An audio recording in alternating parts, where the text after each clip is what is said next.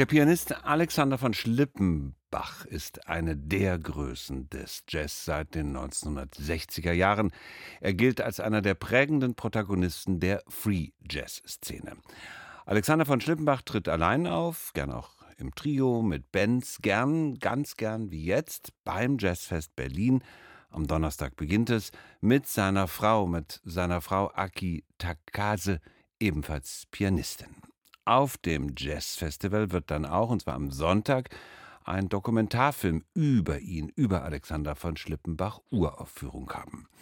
Genug gute Gründe, Alexander von Schlippenbach zum Gespräch einzuladen hier auf RBB Kultur. Und gesprochen habe ich mit ihm bereits vor dieser Sendung und habe als erstes gefragt, was für ihn einen alten Hasen, der Reiz des Jazzfestes Berlin ist. Ja, das Jazzfest Berlin ist eines der bedeutendsten und größten Festivals, die es überhaupt gibt und einer der besten Jobs für die Musiker, dass sie dort auftreten können unter besten Umständen. Ein bedeutendes Ereignis für uns auch. Spielen Sie auf einem Festival anders als an anderen Orten, als bei anderen Konzerten? Nein, wir spielen eigentlich immer so, wie wir spielen und versuchen, das Beste zu geben.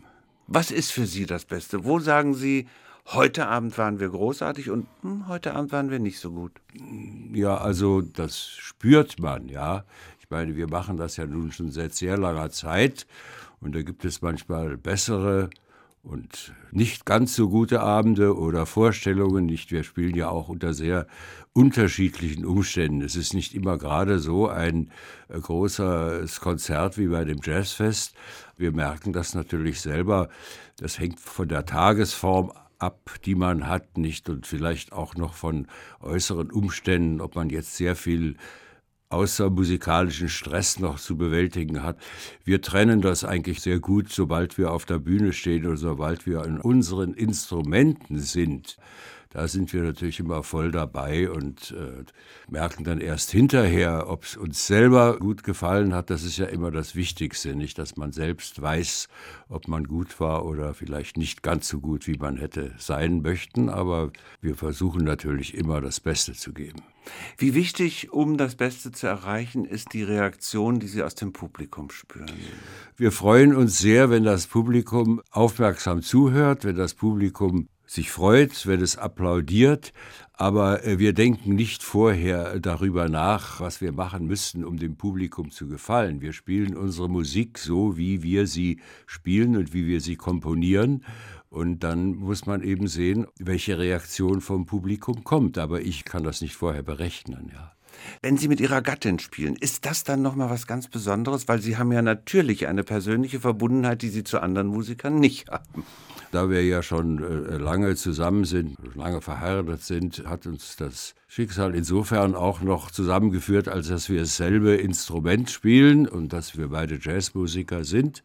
Da ist natürlich im Laufe der Zeit von uns so einiges erarbeitet worden und wir haben vor allen Dingen auch das vierhändige Pianospiel für uns weiterentwickelt und haben da ein kontrastreiches Programm, was wir auch jetzt hier beim Jazzfest vorführen können.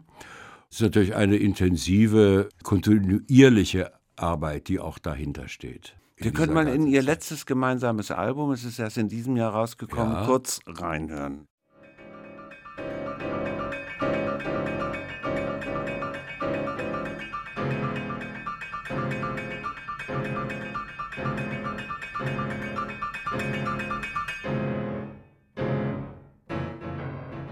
Wenn ich das höre, es war ein klitzekleiner Ausschnitt aus Stone Block 1, wenn ich das höre, frage ich mich, was überwiegt da für Sie beim Spiel?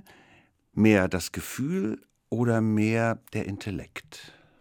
Das Stück ist natürlich, wenn man so will, intellektuell konzipiert. Das basiert auf Sequenzen von äh, unterschiedlichen Clustern und Akkorden, die sich überlagern und dadurch entsteht dann auch ein musikalischer Fluss. Aber wenn wir das spielen, ja, dann ist das improvisiert und geht rein gefühlsmäßig vor sich. Und das Spielen harmonisieren Sie, gestalten Sie dann über das Hören oder über Augenkontakt? Wie funktioniert das? Das geht nur über das Hören. Hören Sie da auch mal was dann von Ihrer Frau oder hört Ihre Frau mal was von Ihnen, wo Sie im Nachhinein sagen, damit konnte ich nicht? Nein, eigentlich äh, geht es bei uns äh, so, dass wir das gegenseitig sowieso grundsätzlich akzeptieren, was wir machen. Da gibt es natürlich manchmal etwas stärkere und schwächere Übergänge, aber das kann man alles vorher nicht unbedingt berechnen. Im Allgemeinen geht es durch das lange Zusammenspiel schon so in unserem Sinne recht gut. Nun wird ja auch ein Dokumentarfilm uraufgeführt beim Jazzfest, ja. der anschließend in die Kinos kommt, zum Beispiel dann ins Kino am Bundesplatz sofort. Am Sonntag ist die Uraufführung. Tastenarbeiter. Für mich hat dieser Titel sofort eine politische Bedeutung, weil ich den Free Jazz ja auch beispielsweise mit den Bewegungen in den westlichen Staaten des Jahres 1968 verbinde. Sie waren dabei. Ist die Verbindung berechtigt in meinen Gedanken? Ja, 1968 ist ja so ein spezielles Datum. Da haben wir auch in Berlin mit dem Orchester gespielt. Die Geschichte geht natürlich schon etwas früher los. So Anfang der 60er Jahre hat es ja im Jazz diese großen Veränderungen gegeben. Eine neue Ära ist praktisch heraufgekommen, die nachher mit Free Jazz bezeichnet wurde. Das ist eigentlich auch die Grundlage so unserer neuen Arbeit. Ist Ihre Arbeit also auch eine politische Arbeit? Äh, das weniger. Also ich weiß, dass es da politische Implikationen gibt. Äh, zu dieser Zeit, wo der Free entstanden sind, da gab es ja auch diese Studentenunruhen, die Protestbewegungen. Da gibt es auch Verbindungen. Aber ich habe also meine Musik und auch, glaube ich, meine Frau nicht mit ähm, politischen Absichten verbunden oder Zwecken, die wir da erreichen wollten. Das nicht. Sie sind Mitte, Ende der 30er Jahre auf die Welt gekommen. Wir dürfen sagen, Sie sind 85 Jahre. Ja. Zurückblickend, wie sind Sie dem Free Jazz begegnet? Wie sind Sie dahin gekommen? Können Sie sich noch an Ihre ganz persönlichen Anfänge erinnern? Ja, durchaus. Also ich habe natürlich angefangen, lange davor, in den 50er Jahren, hatte in Köln gleichzeitig Komposition studiert, hatte dort auch das Glück, also mit sehr äh, interessanten und neuen, guten Leuten wie Manfred Schof und Gerd Dudek und so weiter, Jackie Liebezeit, Sushi Liebergal, zu spielen. Und wir haben dann nachdem wir am Anfang versucht haben, nur Bebop zu spielen, versucht, diese Dinge also in neue Formen zu bringen und auch irgendwie neuen Klang äh, zu finden, ja. Und auch eine neue Sprache ist in der Zeit entstanden, nicht? Und da kann ich von mir sagen, dass ich doch wohl auch von Anfang an dabei war, aber dass ich das eigentlich ganz kontinuierlich auch aus der Musik, die wir vorher gemacht haben, also auch dem alten Bebop, dass sich das daraus entwickelt hat. Zu Gast bei RBB Kultur Alexander von Schlippenbach. Er tritt auf am 2. November, das ist der Donnerstag beim Jazzfest Berlin, gemeinsam mit seiner Gattin, der Pianistin Aki Takase. Viele verehren sie inzwischen ja als Vorbild, auch als Lehrer. Sie haben aber mal gesagt, Free Jazz kann man gar nicht lernen. Ich habe Privatunterricht gemacht. Ich habe auch an der ADK mal ein Improvisationsensemble geleitet. Ich glaube, dass man Jazz sowieso mehr durch die Praxis lernt und durch die eigene Erfahrung und auch vor allen Dingen dadurch, mit wem man äh, da spielt. Also ich glaube nicht, dass man Jazz äh, wirklich an der Akademie so im althergebrachten Sinne lernen kann. Man kann da sicherlich gute äh, technische Fortschritte machen und Material finden, mit dem man üben kann und mit dem man arbeiten kann.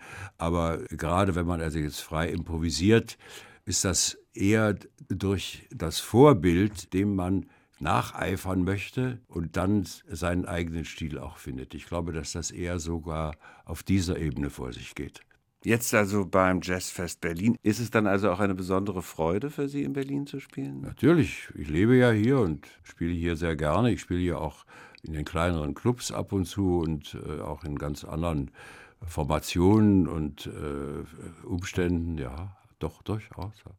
Alexander von Schlippenbach. Am 2. November, also am Donnerstag dieser Woche, am Eröffnungstag des Jazzfestes Berlin 2023, spielt er gemeinsam mit seiner Frau, der Pianistin Aki Takase, beim Jazzfest Berlin. Donnerstag 18 Uhr im Haus der Berliner Festspiele. Und am Sonntag dann im Delphi Filmpalast in Berlin, Sonntagvormittag 11 Uhr, schönste Matineezeit, im Rahmen des Jazzfestes Berlin Uraufführung des Dokumentarfilms mit dem Titel Tastenarbeiter Alexander von Schlippenbach. Dieser Film läuft ab 9. November dann in den Kinos in Berlin beispielsweise im Kino am Bundesplatz.